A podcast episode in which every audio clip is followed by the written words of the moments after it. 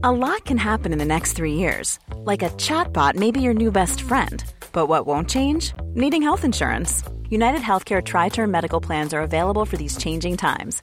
Underwritten by Golden Rule Insurance Company, they offer budget friendly, flexible coverage for people who are in between jobs or missed open enrollment. The plans last nearly three years in some states, with access to a nationwide network of doctors and hospitals. So, for whatever tomorrow brings, United Healthcare Tri Term Medical Plans may be for you. Learn more at uh1.com.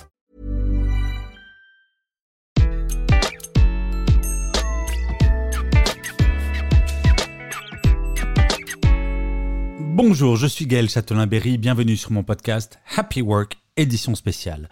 Pour cet épisode, je dois bien vous dire que je suis particulièrement fier puisque je reçois Elisabeth Moreno, qui est ministre déléguée auprès du Premier ministre chargé de l'égalité entre les femmes et les hommes, de la diversité et de l'égalité des chances. Dans cet épisode, nous allons parler des évolutions législatives passées et actuelles. Nous allons parler d'optimisme, nous allons parler d'éducation, nous allons parler du futur, de bien-être au travail et de beaucoup d'autres choses. Chers amis, je dois bien vous avouer quelque chose. Cette interview est sans aucun doute possible l'une des plus intéressantes que j'ai jamais faites et au-delà de la reconnaissance que j'ai vis-à-vis de Madame la ministre déléguée de m'avoir accordé 30 minutes sur son agenda surchargé, j'espère que vous passerez un aussi bon moment à écouter cet entretien que j'ai eu à le faire. Bonne écoute. Bonjour Elisabeth. Bonjour Gaël. Alors, je suis ravi de vous avoir dans Happy Work. Je vais commencer comme d'habitude par vous présenter rapidement. N'hésitez pas après cette courte présentation, si j'ai dit une énorme bêtise, à me corriger. Vous êtes donc né à Tarrafal, au Cap-Vert. Vous êtes diplômé d'une maîtrise en droit des affaires obtenue à l'université de Paris-Est-Créteil, ainsi que d'un double diplôme exécutif MBA de l'ESSEC et de la Mannheim Business School en Allemagne. Vous complétez votre formation à l'École nationale de la magistrature afin de devenir juge consulaire. Vous avez passé l'essentiel de votre carrière en entreprise.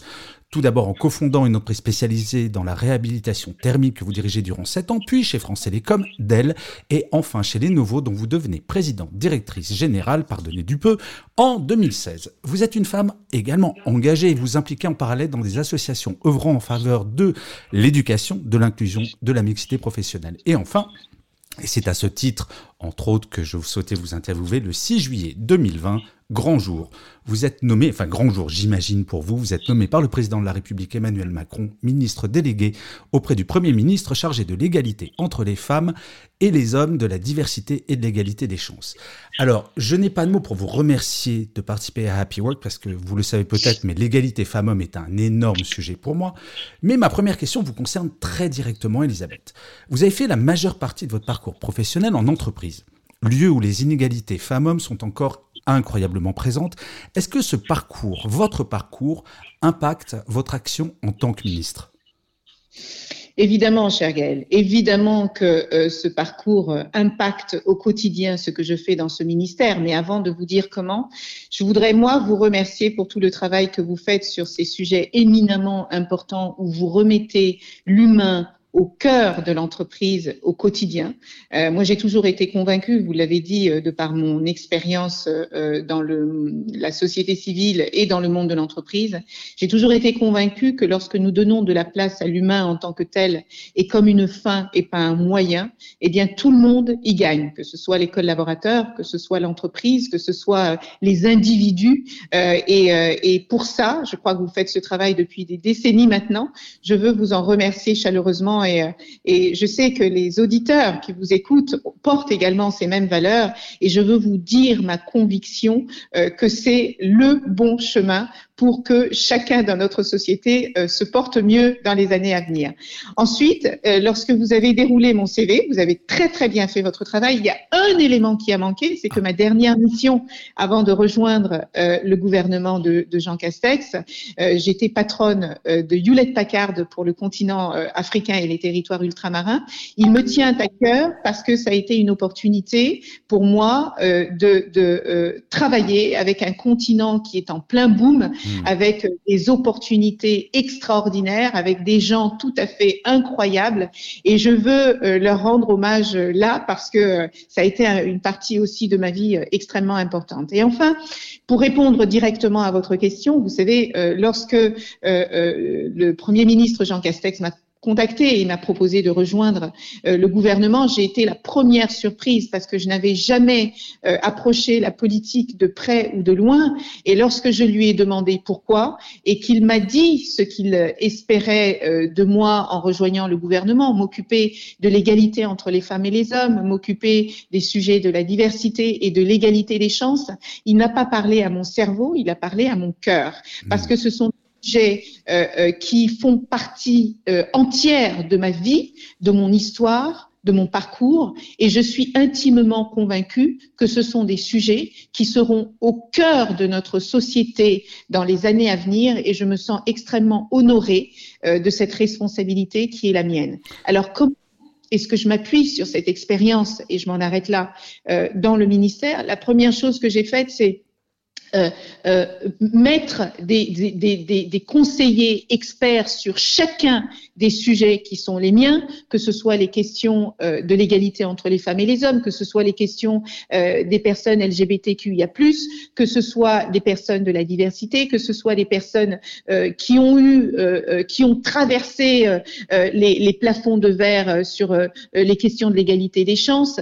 Et nous nous appuyons sur la réalité, sur le quotidien de toutes ces personnes pour mettre en place les politiques publiques. Je crois que la politique, ça n'est rien d'autre que rendre souhaitable, euh, rendre possible ce qui est souhaitable, et c'est ce que nous faisons au quotidien de manière pragmatique et très opérationnelle. Mais alors, justement, Elisabeth, moi, je, je, suis un observateur de la chose politique et des lois, et je regardais la première loi sur l'égalité des salaires femmes-hommes date de 1972. Il y a bientôt 50 ans. Et pourtant, force est de constater qu'on n'y est toujours pas. Or, depuis 2019, alors là, je fais pas de militantisme ou dire c'est génial, peu importe, mon opinion importe peu, mais l'indice d'égalité professionnelle entre les femmes et les hommes impose aux entreprises d'agir concrètement si l'égalité des salaires, entre autres, n'est pas constatée sous peine d'amende. Alors, est-ce que vous pensez qu'on a enfin, parce que je rappelle, première loi 1972, est-ce qu'on a enfin trouvé la solution pour progresser véritablement en entreprise sur l'égalité femmes-hommes? oui, définitivement. Elle ne sera pas suffisante parce que, comme vous le disiez, la première loi euh, euh, concernant l'égalité salariale date de 72 et presque 50 ans après, on se rend compte qu'il y a des écarts inexplicables, 15%, euh, comme le disait l'INSEE, pour une personne qui a les mêmes expériences, les mêmes compétences. mais le chemin euh, est en train, ou en tout cas le gap est en train de se réduire. Vous savez, moi je suis une grande admiratrice de Gisèle Halimi euh, qui disait que l'indépendance économique des femmes est la voie la plus sûre vers leur libération et je partage totalement ce point de vue, en plus parce que c'est mon histoire personnelle. Et sur le volet économique, eh bien, j'ai deux projets euh, majeurs. L'égalité salariale, et vous avez mentionné, c'est une égalité salariale que nous portons au travers de l'index de l'égalité professionnelle, et l'émancipation économique à travers une meilleure représentation des femmes dans les instances euh, euh, dirigeantes, là où les décisions se prennent. Et depuis 2019, eh bien, toutes les entreprises de plus de 250 salariés et depuis 2020, toutes celles de plus de 50 salariés doivent calculer et publier leur index de l'égalité professionnelle entre les femmes et les hommes chaque année au 1er mars. Et Elisabeth Borne a présenté le 8 mars dernier les résultats de la campagne 2021, euh, qui a été marquée par euh, une bonne progression en dépit euh, du contexte économique et sanitaire que nous subissons tous. Et je veux rappeler que le taux de répondants s'est nettement amélioré en 2021 par rapport à 2019, puisqu'on est passé de de 59% en 2020 à 70% au 1er mars 2021 euh, et on a atteint 84% pour les entreprises de plus de 1000 salariés, ce qui démontre que l'index est entré dans les mœurs, que les patrons s'en saisissent, que les managers s'en saisissent, que les ressources humaines euh, travaillent dessus, parce qu'il faut que tout le monde s'en saisisse pour que ça fonctionne.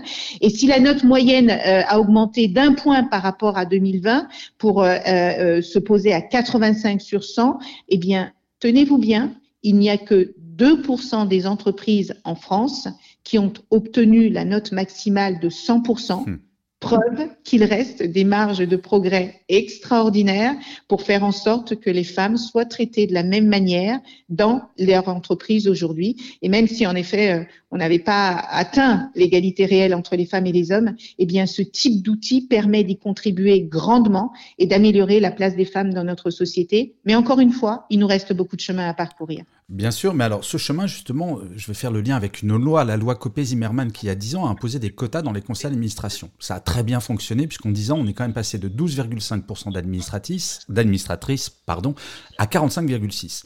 Alors, si je, je, ne me trompe pas, vous portez avec Madame la députée Marie-Pierre Rixin une loi qui a été votée en mai au Parlement et qui contient dans son article 7 un point majeur. Dans les entreprises de plus de 1000 salariés, 30% de femmes parmi les cadres dirigeants et les cadres membres assistants dirigeants d'ici à 2027, puis ça devra passer à 40% d'ici 2030.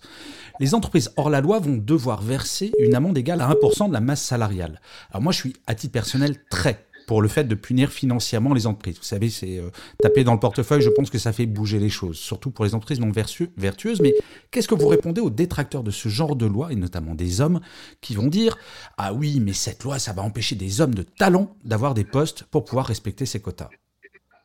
Je leur réponds que c'est faux et que c'est totalement absurde. Ok, c'est direct.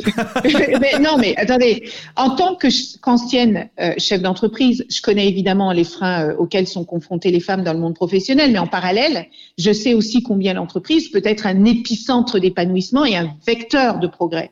Et quand euh, on voit qu'en 2009, il y avait que 17% de femmes au sein des comités de direction des entreprises du SBF 120, on est en 2021 on peut se poser des sérieuses questions. Bah, pas parce n'a pas de... On a de quoi avoir une petite larme quand on regarde les dirigeants du CAC 40 tout de même. Bah, attendez, Catherine McGregor est encore la seule femme en 2021 à être dans un, à la direction euh, d'une grande entreprise en 2000. Euh, euh, est-ce que, est-ce que ça veut dire qu'il n'y a pas de femmes dans notre pays capables de diriger des grands groupes internationaux alors qu'elles sont parfaitement capables, parfaitement compétentes, parfaitement diplômées, parfois même plus diplômées? Est-ce que c'est normal qu'on ait que 12 entreprises, qu'on ait pardon 12 entreprises qui ne comptent aucune femme au sein de leurs plus hautes instances de direction? Est-ce que c'est normal que 9 entreprises comptent moins de 10% de femmes parmi leurs plus hauts dirigeants. Euh, vous savez, j'avais lu une étude euh, qui disait que euh, il nous faudrait 257 ans pour atteindre l'égalité économique complète entre les femmes et les hommes à l'échelle de la planète.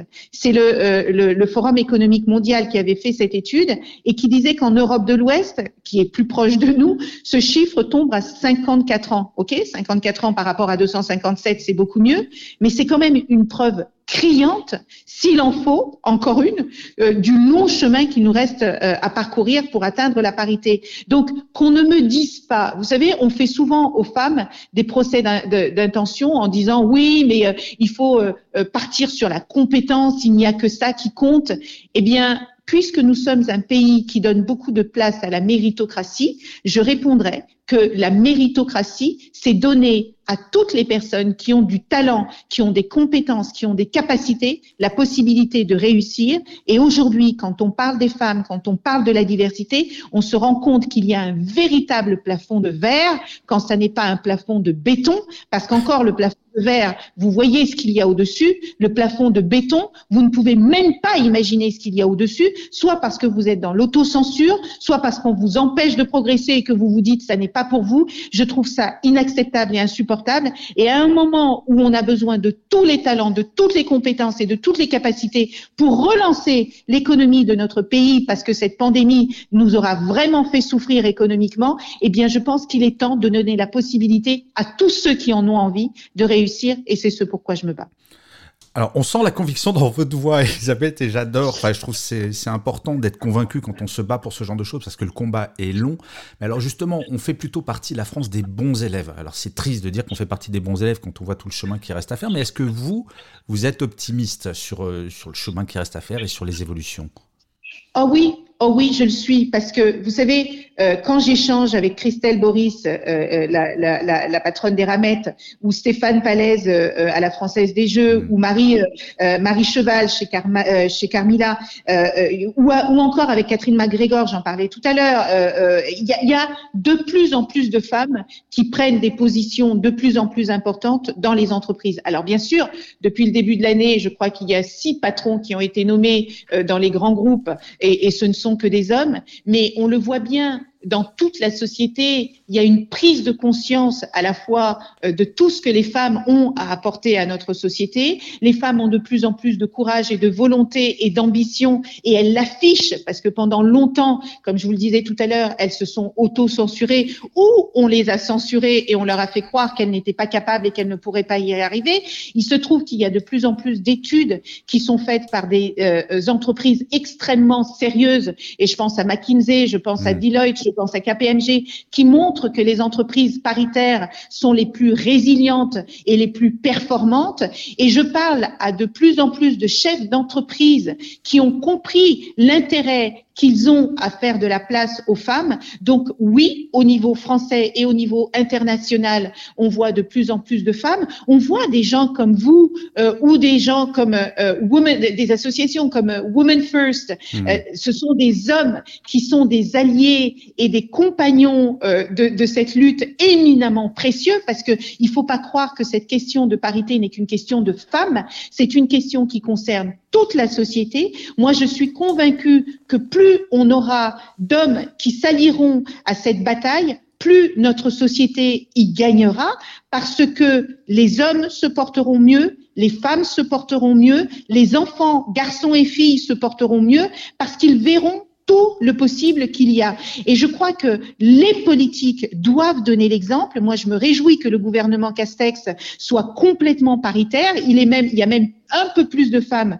que d'hommes. Je me réjouis que le président de la République ait décidé euh, en, en, 2017 hein, on a attendu 2017 pour avoir la grande cause du quinquennat, euh, euh, euh, l'égalité entre les femmes et les hommes, et ça c'est exactement ce qu'il fallait pour mettre ce sujet sur la table. Et donc je crois que toute la société est en train d'évoluer, et je crois éminemment dans cette détermination des générations X et Y qui ne comprennent pas ces inégalités et ces injustices pour faire bouger les lignes. Parce que là où nous, notre génération, cher Gaël, a été patiente sur ces questions-là, eh bien, je crois que euh, les, les, les, les nouvelles générations le seront moins et elles vont véritablement faire péter toutes euh, ces, ces, ces euh, allez, disons-le, toutes ces injustices qui ne s'expliquent plus dans notre euh, nouvelle, euh, dans ce nouveau monde hmm. euh, auquel nous allons être confrontés. Mais en fait, je vous rejoins complètement. Les, nouvelles générations vont faire bouger les choses, mais j'aime à rappeler à ces nouvelles générations qui parfois sont un peu condescendantes vis-à-vis des vieux que je peux être, enfin du vieux que je peux être, je leur rappelle quand même que c'est nous qui les avons éduqués, mais pourtant, j'ai quand même une question qui est un peu naïve.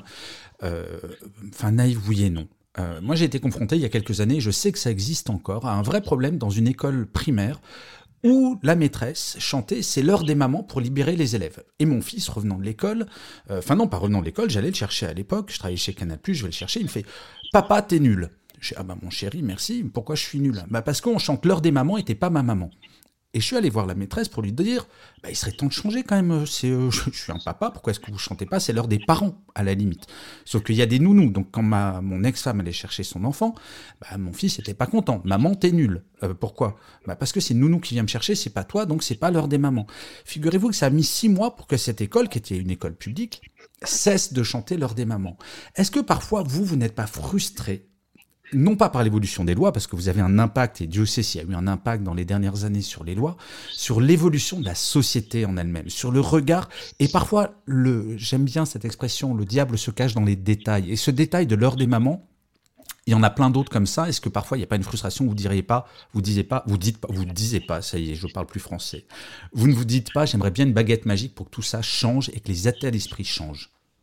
Eh ben, Gaël, vous touchez là un sujet éminemment important parce que, vous savez, moi, j'ai toujours euh, euh, vu notre société. Euh, et il faut reconnaître qu'on est dans une société éminemment patriarcale. Bien sûr. Où euh, les, les, décisions ont toujours été prises par les mêmes personnes qui forcément ont une vue biaisée sur la société, où les femmes ont été oubliées, où les couples euh, homoparentaux ont été oubliés, où les personnes issues de la diversité ont été oubliées. Et en fait, je vous disais tout à l'heure que euh, la société est en pleine métamorphose. Et on se rend bien compte qu'il y a aujourd'hui euh, encore beaucoup de relents. Et, voilà, l'heure des mamans, moi je l'entendais aussi euh, euh, de mon temps, mais on voit, et, et j'en ai au sein de mon cabinet, des papas qui sont frustrés parce qu'on ne leur donne pas la place qu'ils méritent dans l'éducation des enfants. Les enfants s'éduquent à plusieurs. Il y a un proverbe en Afrique qui dit que les enfants sont éduqués par tout un village. Mmh. J'ai envie de dire que les enfants sont éduqués par toute une société. Et vous avez raison de dire que les lois, c'est bien, mais c'est pas suffisant. Il y a eu quatre lois qui ont été votées en cinq ans sous ce gouvernement pour favoriser l'égalité entre les femmes et les hommes. Il y a des lois qui ont été votées pour étendre les congés euh, euh, euh paternité. Il y a des lois qui ont été votées pour aider les mamans euh, euh, chefs de famille, les, parce que les familles monoparentales sont aussi des nouveaux modèles de société. Et Bien sûr que j'aimerais avoir une baguette magique pour faire évoluer les mentalités plus rapidement parce que les lois ne suffisent pas, parce qu'il y a des transformations culturelles à avoir. Et je crois même que ce sont des changements civilisationnels dans lesquels nous sommes rentrés, mmh. où il n'y a pas qu'une seule manière de penser, il n'y a pas qu'une seule manière de faire. Le monde est extrêmement divers et les différentes idées sont extrêmement enrichissantes parce qu'elles sont extrêmement inclusives. Et vous ne pouvez pas avoir 10 ou 15 de la population qui euh, euh, domine ou le système de pensée de 10 ou 15% de la population nationale et internationale qui domine 80 hmm. de la société. Ça ne peut plus fonctionner. Et de la même manière qu'aujourd'hui, un chef d'entreprise doit être extrêmement inclusif dans son recrutement, dans ses mobilités, eh bien, la société en elle-même doit être beaucoup plus inclusive et faire de la place à toutes les personnes qui en ont envie, qui ont envie de contribuer, qui ont envie d'apporter leur pierre à l'édifice. Et si ça ne se fait pas naturellement, ça se fera à force à, marche forcée, parce que les entreprises aujourd'hui ont du mal à recruter. Mais comment voulez-vous recruter? Euh, euh, quand vous voyez que euh, il n'y a pas une seule femme dans un comex, il n'y a pas une seule femme dans un codir, vous pouvez avoir tous les beaux discours marketing que vous souhaitez, ça ne fonctionnera pas. Et aujourd'hui, les talents regardent les valeurs de votre entreprise, ce que vous faites, la manière dont vous le faites. Elles regardent la manière dont vous traitez vos collaborateurs. Les, patrons sont de plus interpellés. Eh bien, c'est la même chose pour la société dans laquelle nous vivons. La France est le pays des Lumières, c'est le pays des droits de l'homme. Il est temps que ce ne soit plus que les droits de l'homme, mais que ce soit des droits humains et qui soient beaucoup plus euh, euh, euh, inclusifs et qui fassent de la place aux personnes lesbiennes, gays, bi ou trans, qui fassent de la place aux femmes qui fasse de la place aux personnes euh, qui ont une double culture. Je veux dire, euh, euh, Joséphine Baker entre au Panthéon au, 30 novembre. C'est un symbole extrêmement fort d'une femme libre. elle porte toutes les valeurs de notre société, de liberté, d'égalité, de fraternité ou de sororité. Eh bien, je pense que ce sont des modèles qui nous rendent hommage, qui nous rendent fiers, et c'est le chemin que nous devons définitivement prendre, parce que si tout le monde se sent heureux dans ce pays, c'est toute la France qui y gagnera. Je suis mais tellement d'accord avec vous et je vous engage à aller voir sur les réseaux sociaux. C'est là où on voit qu'il y a encore du chemin à faire. C'est j'ai quand même lu aujourd'hui sur LinkedIn un abruti, parce qu'il n'y a pas d'autre mot pour dire, mais euh, qu'est-ce qu'elle a fait, Joséphine Baker, à part danser nue avec des bananes, euh, pour commenter l'entrée au Panthéon. Donc voilà, on a encore du chemin qui est très lourd. Alors, euh, je vais, on va pas passer du temps sur ce sujet parce que j'avais pas prévu d'en parler, même s'il est incroyablement important. Moi, je fais, on va revenir sur l'entreprise. Je pense que un escalier, ça se nettoie toujours par le haut. Donc, la loi Copé-Zimmermann, on a réglé les conseils d'administration. La loi que vous portez avec Marie-Pierre Rixin va gérer les euh, les dirigeants, donc les comex. Est-ce que l'étape d'après, ça serait pas de s'attaquer au mid management, qui finalement est le premier plafond qui arrive en entreprise? On voit que plus on monte dans la hiérarchie, bah, moins il y a de diversité. Euh, est-ce que le mid management, c'est l'étape d'après, sans révéler de, de secrets hein? Alors, euh, permettez-moi juste une chose, Gaëlle, parce que c'est vrai que la loi euh, Rixin-Castaner, les gens ne voient que les quotas parce que c'est ce qui a fait le plus parler. Mais euh, je veux juste vous dire que cette loi, elle concerne aussi le manque de jeunes filles dans les secteurs qui recrutent le plus aujourd'hui, dans les secteurs STEM. Mhm. Si on n'a pas plus de jeunes filles qui sont euh, scientifiques, qui sont dans l'ingénierie, qui sont dans, la, dans les technologies euh, ou qui étudient les mathématiques, on n'aura pas de vivier pour répondre euh, à ces métiers qui sont ceux qui payent le mieux, ceux qui recrutent le plus et ceux dont on va avoir éminemment besoin demain. Quand vous êtes une femme seule qui élevait deux enfants, euh, si vous n'avez pas de place en crèche, c'est extrêmement difficile de pouvoir travailler sereinement. Si on n'a pas davantage de femmes qui ont des financements pour créer leur entreprise, eh bien l'entrepreneuriat féminin ne va pas se développer. Donc je veux juste vous dire que cette loi, elle ne porte pas que sur les quotas, elle porte sur tous les aspects d'émancipation économique et professionnelle des femmes.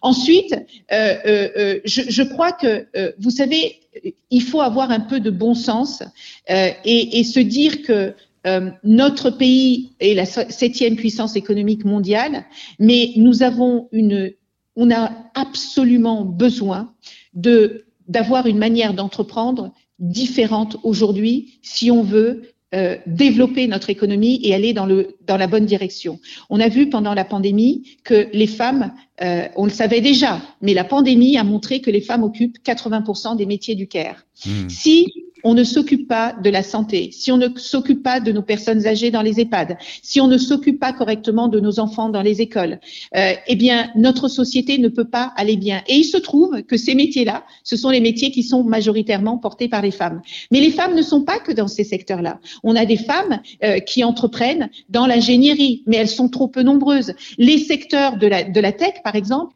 euh, n'embauchent que 30% des femmes. Et je rencontre beaucoup de chefs d'entreprise qui me disent on n'arrive plus, on a une pénurie euh, de, d'embauche dans ces secteurs-là. Donc, vous voyez, c'est juste, soyons pragmatiques, hmm. soyons réalistes. Si nous voulons des entreprises résilientes, il faut que nous ayons des talents qui trouvent leur place dans ces entreprises. Donc, c'est pas une question, vous savez, demander la parité, ça n'est pas demander la charité. C'est du bon sens. Hmm.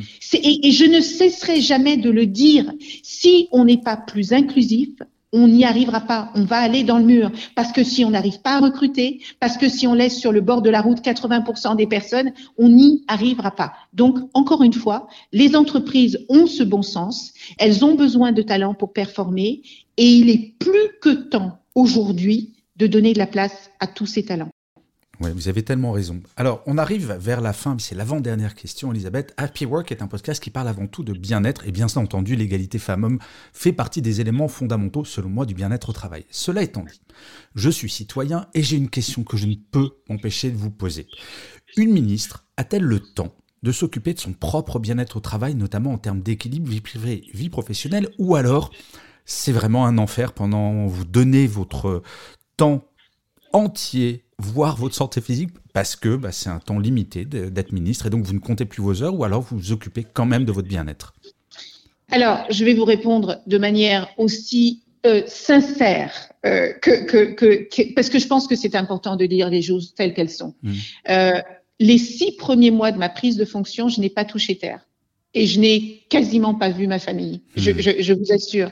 Je pense que les gens ne se rendent pas compte, et surtout dans des périodes aussi euh, difficiles que celles que traverse notre pays, euh, de combien euh, nous travaillons euh, matin, midi, soir et nuit euh, pour pouvoir répondre aux, aux, difficultés que notre pays traverse. Le monde politique est un monde d'hommes fait par des hommes pour des hommes. Et les hommes ont pour habitude de passer plus, enfin, dit-on, de passer plus de temps euh, au travail que les femmes. Je vois des femmes politiques qui travaillent autant que les hommes, mais euh, on, considère que, euh, voilà, vous savez, les stéréotypes, les préjugés, on la dent dure.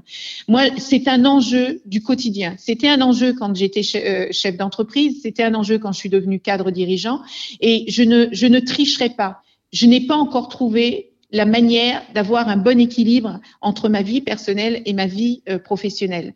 Ça me, ça me, vous savez, j'ai toujours beaucoup travaillé Et à chaque fois, et plus je mûrissais, plus je m'en rendais compte, il faut dire aux femmes combien il est important euh, de ne pas se considérer comme des superwomen. Les superwomen et les mmh. superman n'existent pas.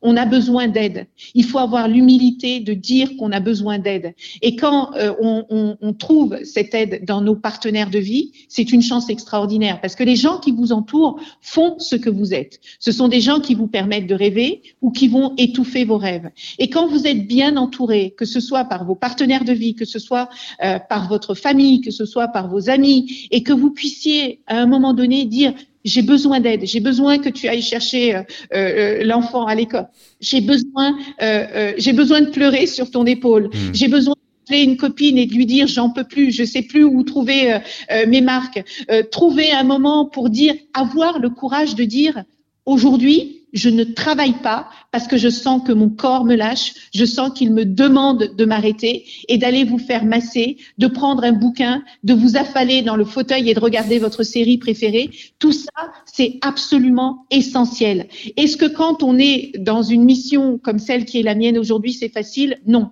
Est-ce que ça demande beaucoup de courage et de discipline et d'écologie personnelle? Oui.